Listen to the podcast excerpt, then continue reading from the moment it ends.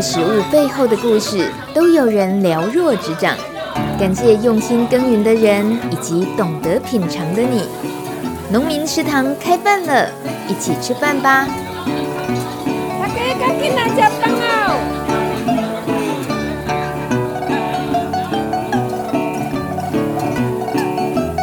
今天三月九号是什么日子呢？嗯，好像不是什么特殊节日，但是我知道，至少是一个要好好吃饭的日子。哎，哪一天不是呢？农民食堂开饭了，每周一和大家一起吃饭，有益健康。我是大米，也是农村网络广播米米之音的创办者。说起来，有一个日子真的跟吃饭很有关系，那就是每个月的第十五天，叫做食物日。这是农委会四年前启动的一项食农教育推广计划。每年辅导一百个多元团体推动，并且行销推广每月十五日为食物日，带领全民来认识国产的农产品，以及响应“吃当季、吃在地”的观念。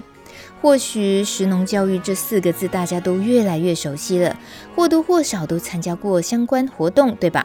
但是要落实到校园里的时候，孩子们在学校是如何学习的？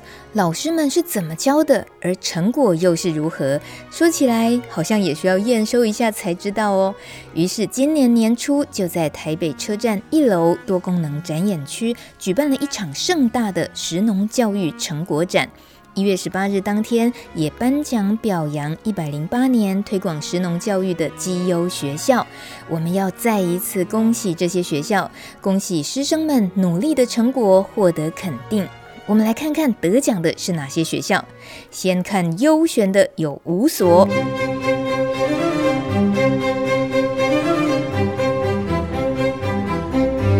包括新竹东门国小。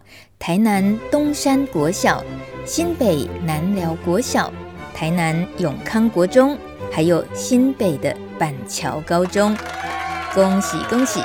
再来就是最强的特优奖，有两所学校一起获得，那就是桃园市的内坜国中以及新北市的三民高中。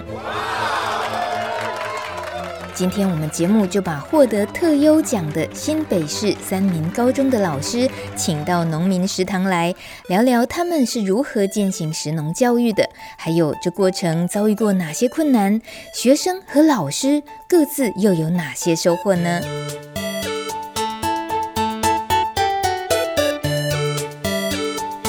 在今天邀请了两位来宾，就是三民高中的这一次得奖的计划主持人。那主要是由庄丰琪老师所带领。那另外一位呢是吕一平老师。Hello，两位老师好。大米你好，大米好。这个两位老师今天一起来哦，其实有各自负责的任务，主要能够趁着这一次，呃，两位老师来带我们知道一下现在的学校。能够怎么样去落实食农教育？因为也听很久了，就这件呃食农教育的推广这几年下来，那像是庄凤琪老师，您可以跟我们介绍一下你的投入这个食农教育的背景吗？哦，投入食农教育的背景是，我觉得我自己一直很关心、很喜欢两个议题，一个叫食物，嗯，一个叫环境，嗯哼。那我觉得环境这个议题跟食物这个议题碰在一起的时候，其实就是跟农业是息息相关的。我觉得我最想要带给学生的就是，因为我们学校不是那种农村学校，我们因为我们在泸州，那泸州以前是种稻，后来可能种菜，可是因为后来整个交通的发展，我们已经基本上已经没有农地了，对，所以这个环境基本上就是孩子是看不到这些东西的了，对，那跟他们最相关的其实就是食物，然后是消费。所以，我们学校的食农教育跟一般大家第一个想象就是在学校里面种菜啊，然后种稻体验啊，是完全不一样的。因为我们已经变成一个都会型的学校，所以我们采的取向是用消费的取向，就是以我们就是一个消费者。那我不是一个生产者，我是一个消费者。可是我去认识这一些生产者，他是怎么样去对待这个土地的，然后希望孩子可以去选择一个。对环境是友善的，他去认识这些不同的农法也好，然后或者是季节也好，就是很多议题，然后去可以再透过消费去选择对环境、对人更好的一个食物，这样子。这个利益初衷，我都觉得适合开一个节目了，因为很重要。因为对大家来讲，现在掌握消费的这个权利的是普罗大众。对，那种植的人有种植的人，他要忙的事情，他也很需要有人好好消费。嗯、所以消费的这个观念怎么样？能够是真正支持到对的地方，这从教育开始是的确应该多说的。所以庄老师，你自己小时候到现在的这个食农教育教小朋友认识稻子也好，认识蔬菜也好，你自己的成长经历里面，你很认识这些东西吗？其实没有，因为我是台北市长大的 哇，所以我完全身边也没有这些东西。嗯、那你？怎么教？哎，不是，我不是质疑你，你那个是指你要怎么自己有恶补了那么大一块缺失？所以我觉得要读很多东西，真的在设计课程的时候，我真的读了很多东西，然后看了很多东西。嗯哼，对，然后然后自己也可以就是去。去产地啊，然后变成我自己的生活，已经除为了教学，也是为了自己，因为自己的兴趣啊，就是我们家的休闲生活，可能就变成说，哦，这边有什么南澳自然田的，哦、我们有饭团趴，我们家就跑去去饭团趴，嗯、然后呢，可能在哪边的什么自然农法的橘子园又有什么活动，嗯、之前好像是五村去年有活动，哦、然后我们也跑去参加，就是我们家的是。休闲活动很多都跟农业相关，嗯，对，所以就是在你自己，即使是教育工作是这个领域，可是你个人私生活里面也特别喜欢这些活动，对，跟认识这个领域的事，嗯，为什么觉得那么重要？跟当妈妈有关系吗？当妈妈，我觉得也有一点关系，因为当妈妈的话，就是你会想说我要带孩子去参与什么样的活动嘛，嗯，所以我第一次就是去插秧，就是因为为了带小孩子去的，嗯，就是去。插秧啊，收割啊，就是那些农事体验，真的是因为有小孩子以后才会去参与。但对你来讲，也是第一次插秧，嗯、第一次踩在稻田里嘛？是，是哇，对，这个呃，我自己是乡下小孩长大，嗯、然后现在住宜兰，随时随地就是看到稻田，看到菜园，嗯、看到农作物的生产。嗯、可是我我确实，我现在变成我要练习着怎么样去想象，像庄老师，嗯、你是从小就台北市区的小孩长大。对于这些田的距离是那么的远，嗯，而现在你在教育的工作里面可以。赶紧早一点，然后让孩子能够接触这些。可是也务必是得要把小孩也在拉出了这个都会区才行，对不对？那出去出门的时候，另外一位吕艺平老师大概就比较常参与，对不对？因为你是童军呃这方面的专长。呃，以往其实我们带领童军去做活动，都是属于在童军活动这一块，或者是呃做公益服务这一块。但是到了哎，应该是前两年。其实我小时候其实是在农村渔村长大的，哇对。但是呃，这个农渔村的这样的呃农业的经历，其实我只到小学为止。嗯。因为外公家里面有种稻、种地瓜、种甘蔗，哦，还有种花生，所以其实小时候，哎，我也常在那个广场里面。陪着大人在晒稻晒稻谷，或者是呃，他们那个花生呢，或者是地瓜收成回来，必须要做后续的处理。这个其实我还是目前有印象，有去协助过。但是呃，国中毕业之后，我就离开了这个农渔村，是云林吗？对，Yes。刚刚听到一些农场，我就猜到，嗯，听起来无限婚礼。对，是的。所以呢，其实我跟农业这一块，就好像从我小学之后到两年前，中间是产生了一个断裂的一个现象。嗯、那其实是在两年前，风琴老师跑来问我，哎，一平老师有没有兴趣一起参与石农教育？嗯、那其实这真的不是我的专业，因为我真的是。门外汉，而且对石农这一块，在当下，哎、欸，真的没有思考，我就马上答应他。但是答应之后，其实自己开始担心，为什么？因为其实真的，我对农业这一块，呃，我们的经验或者是资历是真的不足，而且知识方面真的也不足，所以开始小小担心。然后经过了一个暑假的一个备课啊、讨论啊，或者是场地的一个见学之后，开始要。进入到课堂间的时候，嗯、真的很担心，所以我们就真的很卯卯足劲哦，每天下班真的要花很长很长的时间在做备课、讨论、嗯、的动作。虽然很辛苦啦，但是我觉得一路走来还是蛮值得，因为自己真的也从中学到很多以往从来不知道的这些知识跟经验。嗯，这样我听起来觉得不可思议，自称是门外汉的话，拿到特优哎，就等于拿到第一名哎！一百零八年度的这一次神农教育推广择优奖励的计划里面，所以那个常常得要自己加班啊，自己私下的讨论，然后好好的备课。那些的过程，最后呈现给学生的学生一定不知道老师有多辛苦，都不知道哦，原来老师也是讨扛梦嘞修。所以呈现给学生之后，可能也跟我们呃介绍一下，在三明高中的食农教育的规划里面，它的特色是哪些？可以请庄凤琪老师给我们介绍一下。那我就就一百零八年度我们推的，因为我们主要就是从一百零七推。嗯，那我一百零八推，我们就是把它建构成三个年级，就是它七八九各有自己的，就是它是循序渐进的。的第一个七年级指的是国中一年级啊，对，哦，对对对，是的。呃，就是七年级一进来的话，就是我需要给他一个建立一个，就是我们有一个属于我们自己学校的美好时尚，那个时尚是饮食的食。那就是说，怎么样透过消费去爱自己、爱别人跟爱地球。爱自己可能是讲讲到健康，可能讲到无毒，然后营养。那爱别人的话，可能去关心，比如说公平贸易，就是生产者他有没有被合理的对待，然后怎么样去支持在地的经济，然后去关心就是动物福利、友善饲养，就是、嗯、对，就是人道啊、正义这样子。然后爱世界的话，其实就是看。呃，整个环境的永续，嗯、对，那我们其实是透过一些生活的例子，让学生去发现说，哎，我们消费的时候好像会考虑很多因素，然后让他们去排序自己的那个选，通常选择的排序。那其实学生最后统计出来，大概不外乎三个。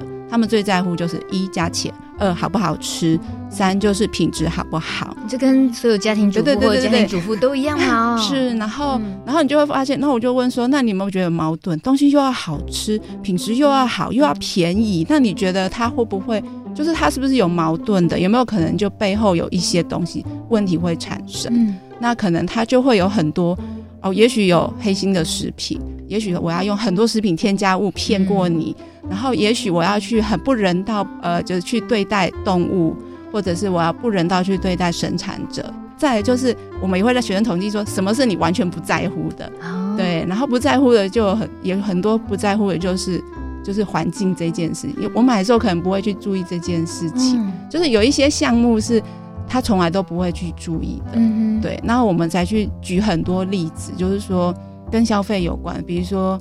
我们讲鱼翅好了，对不对？嗯、这个就是一个很残忍的。然后或者是说，我们也去谈那个亚马逊的大火，其实跟台湾是有关系。因为我去查了农委会的统计，是就是我们的那个进口的黄豆啊，第一名就是美国，嗯，再就是大概三成到四成可能就是巴西，嗯，对。然后就是，然后玉米也是，那那玉米大部分是饲料玉米，饲料玉米就是拿来我们就是喂鸡啊，嗯、哼喂。我们那些猪啊，对，那其实跟我们自己的消费都有关系。就是，就是你今天消费就是一个投票，就跟学生说，消费就是一种投票。是那你就是你到底要投给什么样子的生产者？嗯、那你就是代表你支持谁，然后你就要去承担他的后果。透过这个，其实学生是会有一点感觉说，哦，原来消费不是我们平常说 要好吃啊，那要便宜啊，可是原来它背后还有很多故事的，嗯、而且是才国一。七年级就要吸收这些哦，欸、就要被点醒这些事情，就是希望从七年级就点醒这件事情，然后后面才可以一路的把所有的东西再把它上的更仔细一点。嗯、对，所以那个是一个最开头，很酷诶，我要想象一下啊，这、嗯、国一刚上完一堂食农教育的课，回到家以后，他看着自己家里的冰箱。或跟妈妈去一趟超级市场，他或许脑袋瓜就停不下来了，他可能就可以有很多自己可以思考，或甚至于他也可以问问题，跟妈妈问问题，嗯，或者是跟摊贩可以问问题，就是这些他自己可能透过生活里面实际的经验，嗯，因为这都太相关了，也确实就是我们生活里面会遇到的。那这样到了国二的时候，八年级的时候的设计的内容又要怎么样不一样？其实讲八年级，其实我七年级刚刚只是还没讲完。哎、欸，这个现现在眼前看起来，三名高中同学的课业压力有点重，尤其是石农教育的课业压力有点重。对，有他们有这种感觉。姐姐同啊，阿姨同情你们。对，还没讲完，还有包括什么？对，然后另外就是另外还后来我们也发现自己真的上太多了，果然拿到优等是不容易的。对，那我我只讲其中七年级的另外一个好了，有一个我就先跳掉，怕太多。就是我可能就讲新北这个土地上一些动人的故事，那我就锁定米这件事情，哦、就是我们在地啦，就是双北市。嗯、哼对，然后我觉得我会谈米，把米当一个主题，是因为我们在一零七自己在备课的时候，因为我们上了粮食自给率，嗯，然后我突然就是自己边备课自己边惊醒，就是说就是。米这件事情，然后麦这件事情，然后我发现说，天哪！我们以前教学生在做那个烹饪课，我们教的几乎都是讲面食，我们教蛋糕，嗯、然后我们教饼干，我们教一大堆西点，我们可能中餐只六次里面可能只上一次，那我们就突然发现，天哪！我身为一个老师，对不对？然后我们教的都是。都是卖，然后食对，都是面食。结果他他可能百分之九十九点九都是进口的，嗯嗯、对。然后反而我们去上很少米食，所以我们在一零八的时候，自己就其实就开始调整，嗯、对。所以我们就觉得米这件事情太重要了，然后我们就去替换我们以前可能实做课要做的东西，所以就把主角换成米，嗯，对。然后也透过米这件事情，因为米可以谈的东西很多，因为我们就趁这个机会去谈友善环境。就是一样要要米嘛，我们从水稻田的功能去认识水稻田跟这个环境的关系，因为水稻田是就是我们陆域最大的那个就是湿地嘛，所以它可以有非常非常多的功能。是那我们从这些功能也去谈说，可是现在有太这些功能其实现在很多不存在，是因为就是那个惯性农法的关系。嗯、对，那我们就去谈惯性农法它的那些恶性循环。对，然后，然后再去谈友善耕作，对，然后最后就举了几个案例，就是我们主要是谈那个就是金山，就是现在杨如门在做的，哦、对，其实我们也是为了配合我们实作课，因为我们全部就是就是买他们。就是他们的那个柴田米，是。因为我们前面已经跟学生第一开始就是说用消费去改变嘛，对，然后用消费去投票，所以我们也就是用消费在实作课就是消费这个友善环境的米，嗯、然后而且是新北市在地的，也不要碳足迹那么，嗯、当然很多好米是没错啦，那我们就是拉一个最比较近的。我我有点好奇，带着国中生出出一趟门，即使感觉不会很远，嗯，可是就是这个时期的孩子，然后到了田边，这样子的带小孩的过程，会不会有哪些对老师来讲也是蛮考验的事情？哦，这可能活动组的也可以回答，是不是？就是吕老师吗？呃，其实今年我没有带孩子出门，就是课堂上面的孩子没有出门，但是去年我上国八神农教育的时候，我有带他们到。超级市场跟菜市场去做踏查，嗯哼，去做任务的那个完成这样子。那其实一开始我们真的会很担心，孩子到了超级市场是不是会吵闹、会嬉闹，这样子影响购物者的一个安宁、宁静的这样一个环境，或者是造成卖场工作人员的负担。嗯哼，呃，其实这真的会有很大的一个担心。那也担心说他们到菜呃菜市场那么大的一个空间，他们是不是不够勇敢？嗯，或者是不够积极的去完成这样一个任务，因为我们其实一出门就是两堂课的时间而已，嗯、呃，这个时间其实是有限。但是后来我发现呢、啊，其实，在学校里面，只要你跟孩子做好沟通，然后让他们有效率去做分工，也让孩子清楚今天出门的任务是什么？嗯、到底应该怎么样在有限的时间里面做最有效率的一个安排？我觉得学生其实都可以做得到。嗯、所以在那两次的经验里面，其实让我也上了一课。我以前的担心是多余的。嗯、是，有点好奇他们的任务是什么？哦，他们到超级市场，我们可能就是针对诶，要他们去找寻有四张一 Q 标章的这样的一个食物，哦、可能诶从。奶蛋类去寻找，或者从蔬菜里面去寻找。嗯、我们给他的任务也有分好几部分呐、啊，就是四张 EQ 的部分，然后再来还有就是，哎，当季寻找这一个季节。当季的蔬菜水果啊，好，这他们找得出来吗？哎，可以耶，就是事前要做功课，对不对？才会事前我们要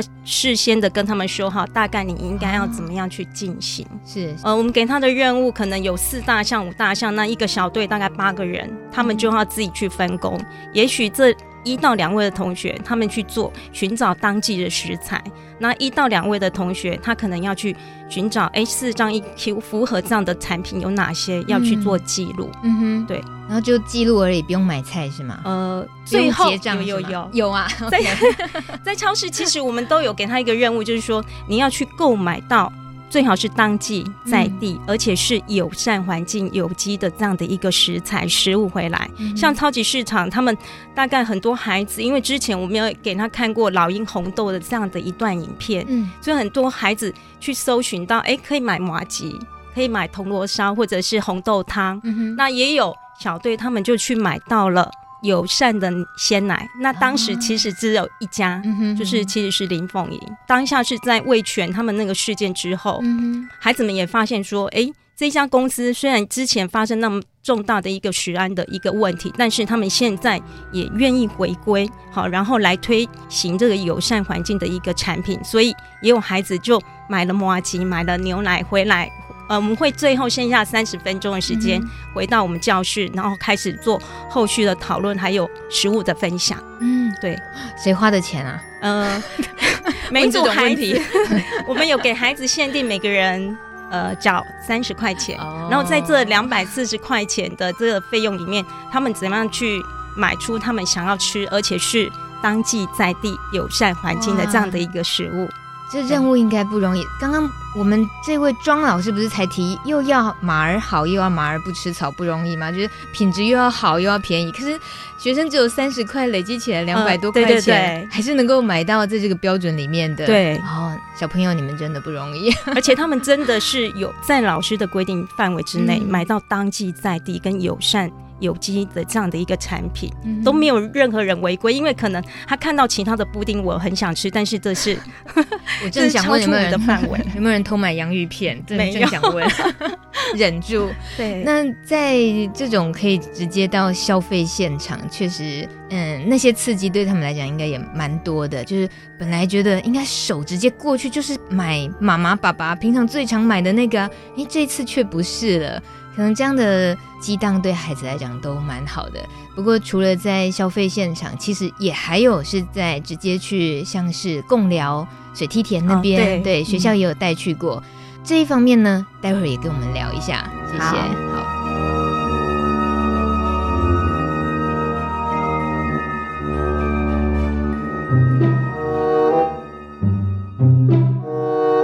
农业知识小百科。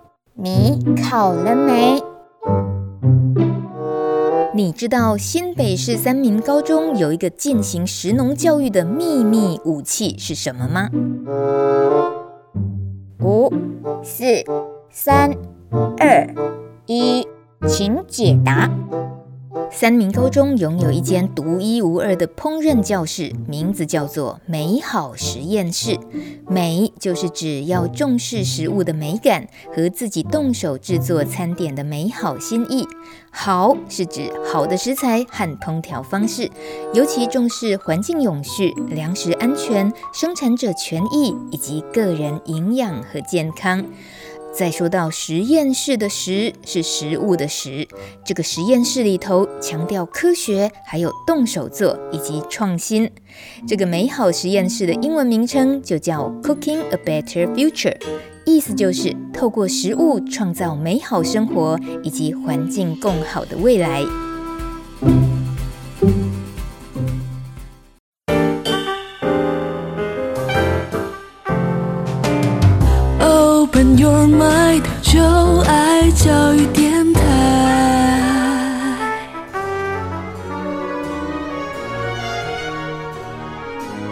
我们节目现场是邀请了三民高中，哎，应该要特别说，可能全台湾有不少三民高中。呃，我们来自新北市的三民高中，然后我们是国中部的老师。谢谢，果然这样比较清楚。是钟丰奇老师，还有吕艺平老师。那钟丰奇老师擅长的是家政，还有人类发展与家庭研究这方面。这是讲到学历，可是事实上，这结合起来果然很适合结合在食农教育里面，就是一个很很爱家。然后喜欢在家政发挥、家事的发挥，又对于人类的未来发展非常的有兴趣，很喜欢钻研，所以坐育学子呢，这个时候就那个蛮好的一个角色，就像庄丰琪老师这样子，还有加上他挖了一个坑给吕一平老师一起跳，两个人虽然。呃，对于食农教育一些务农的经验，或许来讲应该都很比较缺乏。嗯、可是谁说教食农教育一定要务过农，要对农事很很清楚呢？那这样子这份这个教育工作，可能我们就会大缺人才。但重要的应该就是老师们的用心。所以很恭喜三明高中这一次获得了农委会的食农教育推广计划择优奖励的特优奖，这很不容易啊。刚刚上一段听到了两位老师常常自己就是做的功课绝对不比学生少的那种状态，嗯、然后还要顾虑到学生的吸收。然后有时候带出门的话，又有带出门的压力的这些等等。同样，边边啊，得来教册啊，点在教室来边教册的贺啊，都金轻桑啊，这两位没有哦。不过我们也想听听看哦。虽然说上一段像是庄老师提到你是台北的小孩，对然后呃，吕一平老师吕老师是云林小孩，但这刚好哦，就是对于台湾虽然小归小，可是台湾的。呃，城乡之间的很多落差其实都还是蛮大的，就资源的不同。如果以都会区的学校，像是三明高中是在泸州，新北的泸州，那跟其他的农村地区的学校的资源相比较，会去想过，其实，在都会区实践食农教育这件事情，是不是也有它的局限啊、挑战啊，或者是你觉得其实优势也很多？可能请庄老师先分享一下。我觉得。其实是各有优缺点吧。就是如果是都会区的话，就是他可能孩子是看不到，离田是很遥远，就是生产地是遥远的。对。那不过我觉得现在的好处是，就是他可能没有办法亲身经历，亲身经历真的是最好的。就是如果你可以踩过那个田，好，或者你有经验，也许是它是一个深刻。可是我觉得，因为我们做的是消费取向的，嗯、所以它又是不一样的。嗯，对，所以我觉得也还好，至至少我们很方便，就是我们学校旁边又有菜市场，又有超级市场。如果是农村，可能也许菜市场跟超级市场很远，你是可是我们还蛮近的。是说学生上课没事回家就跟爸妈说：“ 爸妈，我今天又去逛超市了。”也不是这样，对，但是蛮实用的，能够活用在课程里面。对，对，嗯哼，吕老师呢？吕老师你在云林长大，对，就乡下能够长大这样子。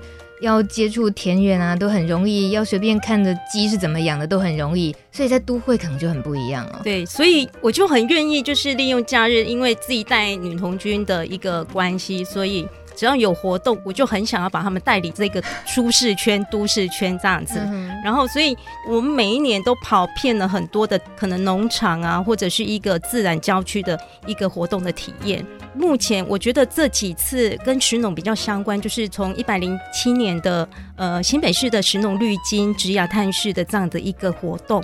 那我们其实也很感谢学校哦，帮我们争取这样的一个活动，让童军团的孩子除了童军的活动之外，然后再去接触跟石农相关的活动。像我们第一次在金山的那个呱呱地瓜园，那孩子们第一次挖地瓜，然后在挖土的过程当中，看到一只一只肥美的那个金木虫啊，好，然后他们就知道说，没有人吓到吓晕吗？呃，一开始他们其实是会害怕，但是在害怕的过程当中，他们知道这。农夫是用友善的一个方式在对待这一片土地，所以这个金母虫每一只每一只都非常非常的肥大。对，那那一次其实我们呃有一个孩子，他是视障的一个孩子，那平常其实假日他都会利用假日跟课余时间去帮助他几乎几近全盲的妈妈。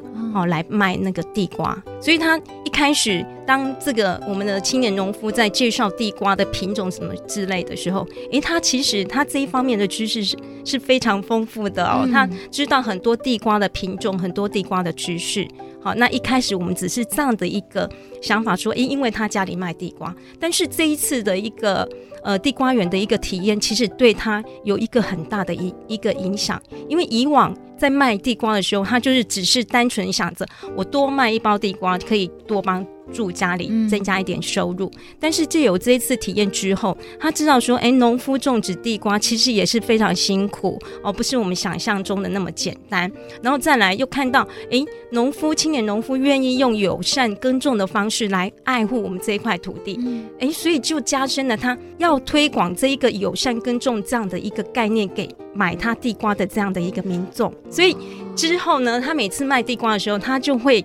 把他以前在这个地瓜园这样的一个经历，还有所学到的一个友善耕种的一个方式，会向大众来稍微讲解一下。后来他就会觉得，哎，自己在贩售地瓜的时候，他不仅仅是贩售地瓜，嗯，他是以爱护这个地球的这样的一个心态再去做贩售的一个动作。所以后来我们就觉得说，哎，其实这件事情对这个孩子的影响，其实不单单他只是在卖地瓜，嗯，他卖的是。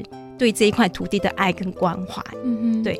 然后第二次，呃，也就是今年六月份，我们到那个贡寮水梯田，其实发生了一件事情，我觉得对整体孩子们的影响很大。其实那一天呢，那个郭俊霖老师带着孩子们在那个水田里面去寻找那个那些小生物，嗯、那其中有一个我们的女孩子，呃，女童军哈，她抓到一只还蛮大只的一个水菜。那老师就告诉他说：“好，你把这个水菜那个放在透明杯子里面装好，等一下带回我们的那个农舍里面。下午呢，他跟其他老师会呃向大家来解说这些微生物们的那个习性之类的。结果我们这个女童军哦，可能走路不小心有点踉跄，所以呢，啪，那个整个水杯的水跟那一只水菜就整个不见了，倒出去了。那这时候，其实孩子们，我觉得当下他们应该是。”无感的，就只是觉得啊，就就不见了。嗯，但是郭老师立刻蹲下来，趴在这个田埂上面，四处在找这一只小生物。嗯，然后空气慢慢凝结，因为孩子们发现不太对劲了。嗯，老师竟然为了这一只小生物，只能趴在地上，而且找了很久，大概足足找了五分钟。嗯，最后哎，真的找到了。那找到了之后呢？其实他们还是不懂老师。到底为什么这么严肃了在看待这一件事情？嗯、那其实当下我们有一个我们的校长秘书，他是学辅导的，他其实有观察到老师一个心境的一个改变，而且他发现老师的态度是变严肃了哦，哦，所以呢，他就借机引导老师，引导郭老师讲出他刚刚为什么去做这样的一个动作。嗯、那郭老师就说，就告诉我们的所有童军说，其实你们知道吗？你们都是过客，嗯、这一只小小的生物，它才是这一片土地的主人。哇！对，他就说，就因为我们大家都不认真的去看待每一个生命，嗯，所以我们才会破坏这一片土地。如果每一个人都认真用心的对待每一个生命，其实我们的大自然不会是今天这个样子。哦，那其实当下所有孩子，哎，终于懂了，嗯，他们懂了老师为什么要趴在地上。去找这一只水菜，嗯、啊，所以我们当下那个女童军回来，她就写了很长的一篇请思文，她就告诉我，其实罪魁祸首祸首，她觉得是她，好、整个事件开始是她，但是这件事情让她体验到说，诶，生命每一个生命都是重要的，嗯，所以我想，诶，透过这样的一个活动，其实可以让很多的孩子有不同的形思、不同的体验，怎么样让他们去。透过这样的一个活动去爱护我们的生命，珍惜我们的生命，我觉得这很重要。连老师感觉都上一课的样子，对，是的，是哦，这样子的课程，我觉得好精彩哦，而且是很很出乎预期的东西，就等于是老师也是需要在临场，然后去观察，然后能能够让学生还能够得到更多，学到更多。对，其实真的处处都是教育的现场。嗯哼，对。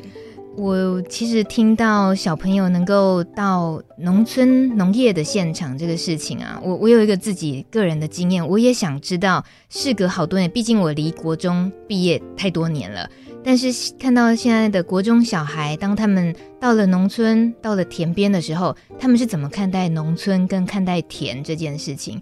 以我自己国中的时候，我曾经被。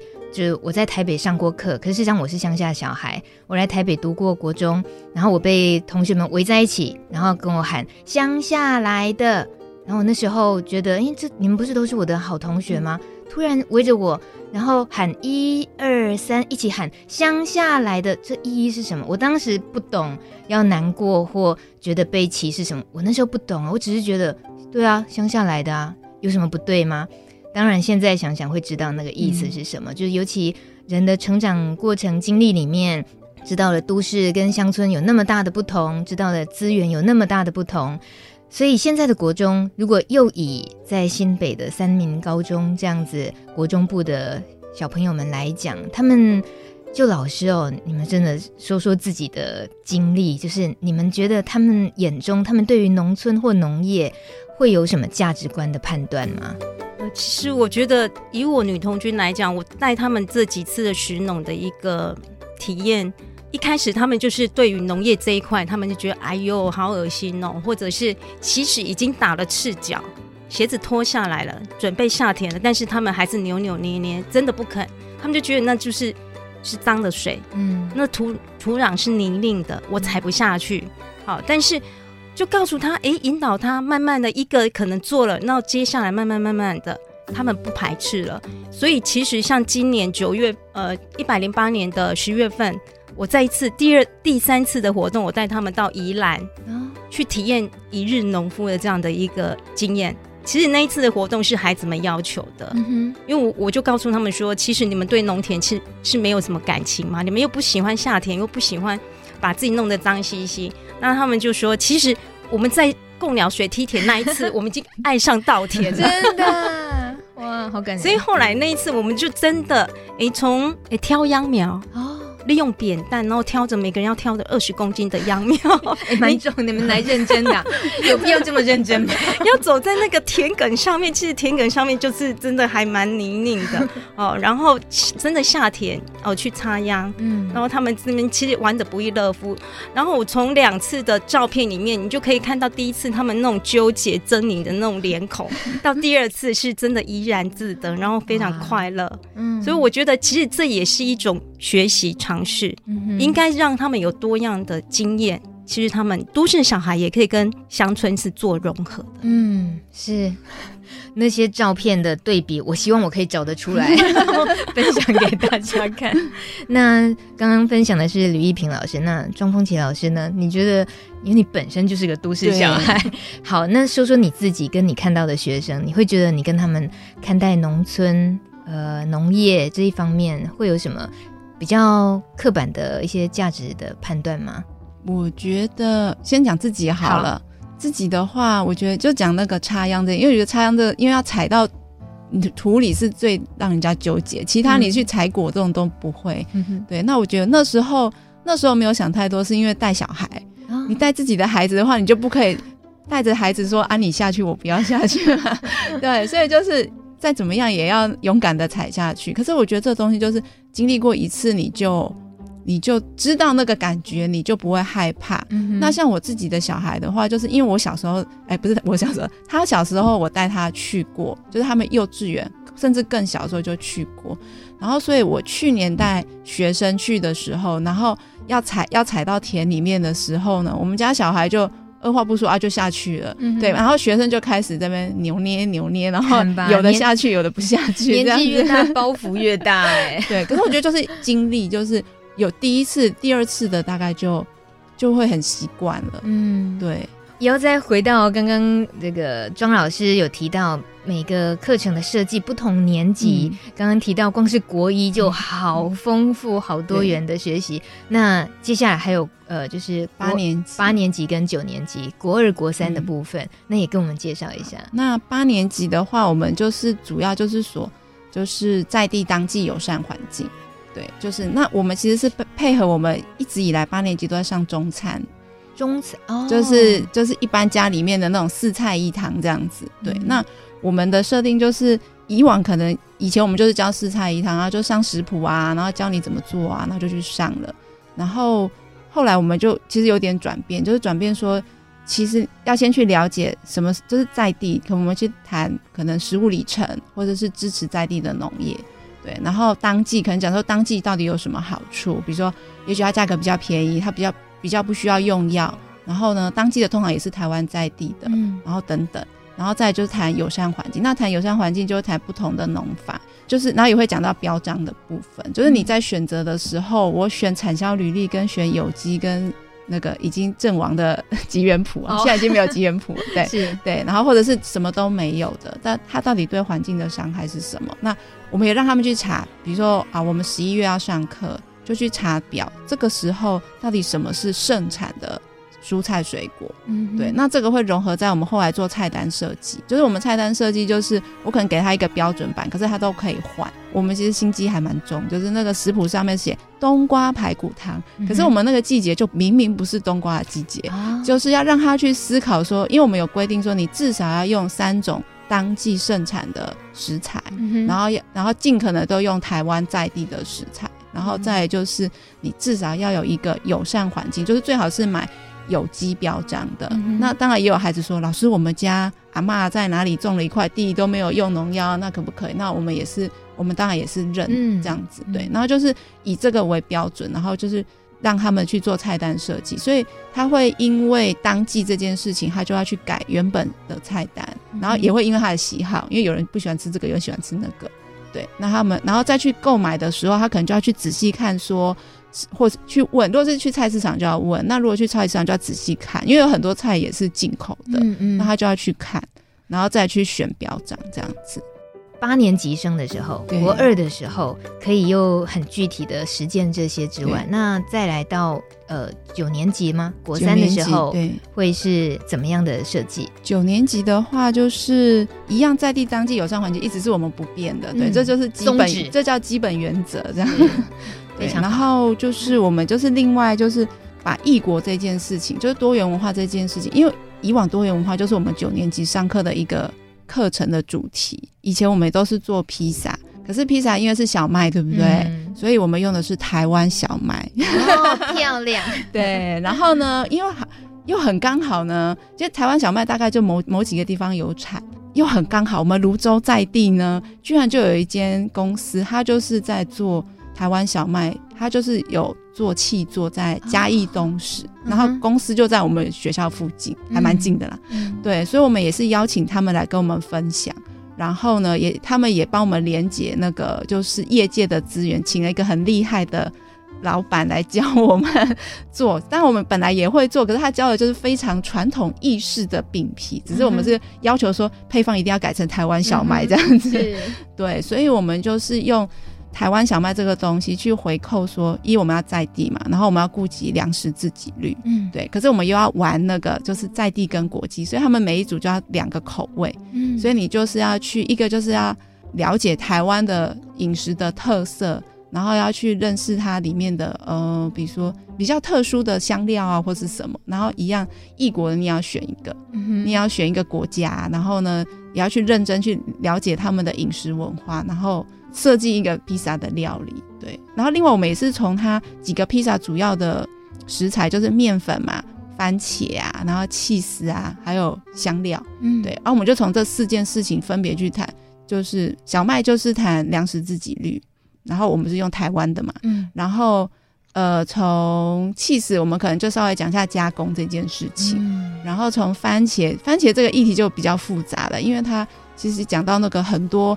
意大利、欧洲的一些番茄罐头，嗯，其实现在其实都是中国大陆的，嗯，对，其实它有很多就是跟世界经济有关系的，嗯，对。然后再就是香香料的话，我们就是让孩子认识香草啊、香料，因为这个比较有一个特定的，它可以呈现一个国家的特色啊，对，所以它比较容易在他们设计的时候可以运用在里面，这样子。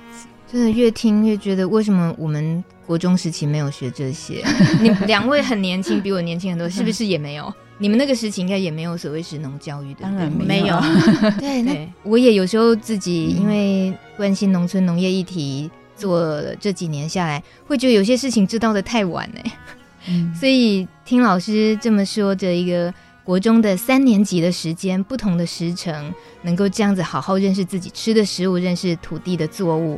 好重要哦，嗯，那这个还好，好，只要愿意做，总是不嫌晚。我们只能这么乐观的想，对不对？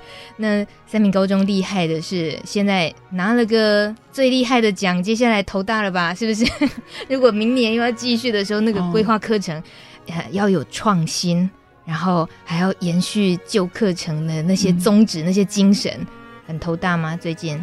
嗯、呃，应该我们已经放下了，因为我们、哦、我以为是放弃，不是放弃，是放，因为我们一零七也是特有，哦、所以我们在一零七完要一零八的时候，这一次就已经觉得哦。去年已经特有啊，今年是要怎样？没有没有进步的空间，大家这种苦我们不太懂，没有进步空间的苦。对，其实我们已经有点讨论说，哎、欸，是不是应该把机会让给别的学校？我就不不再报名，是类似江惠二姐的做法吗？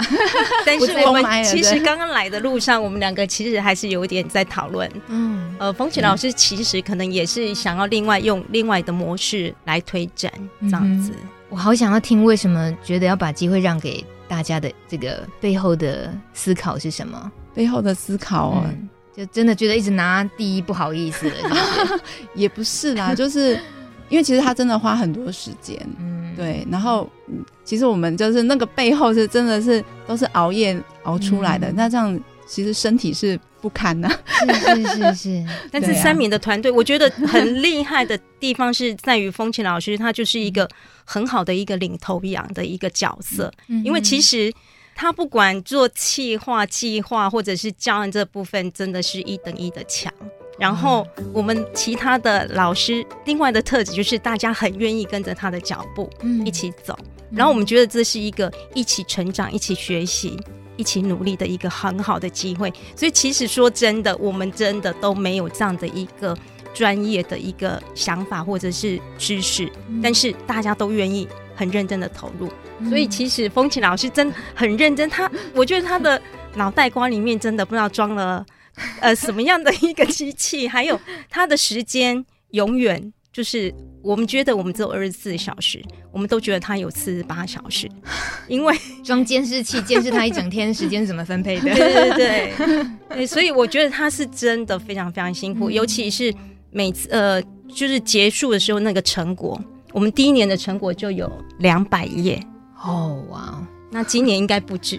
嗯哼，这些也都会是很棒的资料库，对对不对？嗯，那。节目最后也时间有限哦，我看今天应该会吸收到一些很多家长可能要把户籍迁到泸州去的这个冲动。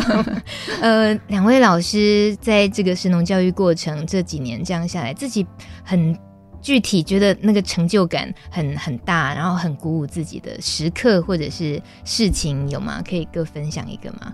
我分享一个好，好，我就分享我去年的学生，对，就因为我去年就是九年级，主要做粮食自给率嘛，那他们也是一路从我八年级，虽然我们学校没有正式在推食农教育，我那时候就是跟他们讲在地当季友善环境，连杯子蛋糕我都要在地当季友善环境，嗯、对，然后一路到九年级，因为他们讲米讲粮食自给率，那我觉得有几个感动，就是比如说你看上课一进去就说老师。老师，那某某某平常都吃 什么？今天他吃饭团，然后、嗯、对，然后也有孩子，就是他他们后来就是，比如说他们很喜欢手绘，他就是画了很多人物，他全部的人物都全部都是跟米有关系，哦、对，他就说他以后一定要去那个推展这这件事情，就是米这件事情，嗯，连我们出去带他们去校外教学，算毕业旅行啊，我就带他们出去玩。他们要排游戏，都要说：“哎、欸，我们这边主设计米食萝卜蹲。”我想说，就整个被 被我大洗脑这样子，对对，所以这个成就感，洗脑的成就感，对啊，我觉得这个这个就是很有成就感。像我们之前做圣食这个议题，也是一进去，他们你就会觉得他们真的是有感受，嗯，然后影响到他的生活。当然，我也我也常跟他们说，有时候改变不是百分之百。对，你也不用骗我说哦，老师，我上过你的课以后，我每次都吃米食。我说不用这样子。嗯、对，我就说，我就问他说，你有没有因为上过课，然后你会因为在选择的时候，突然有一个东西噔跑到你的脑子里说，天哪，今天是要吃米还是吃面啊？等等等，嗯、你多一个思考，我觉得这个课程就成功了。然后在你，如果你有那么几次。就是也许不是十次里面的十次，可是你十次里面有几次你会因为这个东西又 跑到你的脑袋里，然后你选择了米食，而我觉得这也是一个成功。所以他们在回馈的时候，就每个人就会有不同的程度的改变，这样子。对，好棒，谢谢风琴老师。那一平老师呢？呃，其实我想说，这两三年来的食农教育，其实对于我来讲，其实是呃。不仅仅是学生有所收获，我们想要建立他一个很正确选择食物食材的一个正确的一个概念，然后将当季呃在地还有那个友善的这样一个概念深植在他们的心中，因为我们真的想要培植他们以后能够真的有这样的一个生活能力，选择正确、选择安全的食物来帮助自己的健康。我常常跟孩子分享一句话，就是不要等到生病你才去吃健康的食物，应该是现在就要去做。一个正确、一个良好、安全的一个选择，所以他们常常就说：“老师，你又要讲这一句话了吗？”我说：“对，其实真的健康很重要。”那我觉得，既有这样的一个课程的设计，还有教学，其实不是只有学生建立正确的观念，连我自己一直就在改变。像我以前是呃面食主义者，嗯哼，但是我从来很少去体会到米的香气啊。对，因为真的每次都是。工作很忙，然后囫囵吞枣这样子大口大口的吃饭。嗯、像在呃十一月、十二月份，我们做了一个稻米的一个研习，嗯、在那一场吃了，我们做了四种白米饭，煮了四种不同品种的白米饭，然后一个做米大会，对品米，对，在当下我真的那一天很认真的去品尝那个米的香气，那让我最近真的。爱上了米饭，最近过年期间吃了很多很多不同品种的米饭，然后到各家去，我都告诉他我要吃白米饭这样子。对，所以我就觉得说，哎，其实让我自己的生活也是有点慢慢慢慢在改变。除了选择之外，其实我的喜好也有点在转变当中。那我们也希望说，哎，透过台湾这么棒的米饭，我们为什么不要好好去品尝它？这样，一平老师。你回不去了，以后随便自助餐的饭，你就只会嫌弃了。自助餐的饭真的很难吃。哎哎哎！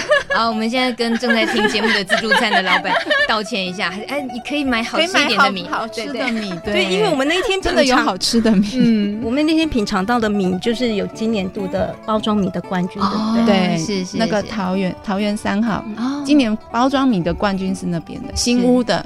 顺便还帮人家行销一下，真的啊！如果买了两包，如果老板们不知道要去哪里挑米，呃，找到好的米，就看我所有访问过的那个来宾名单，就都会找到了。今天很开心，谢谢庄凤琪老师，还有吕一平老师，谢谢你们带来这么精彩的故事，谢谢，啊，谢谢大家，谢谢。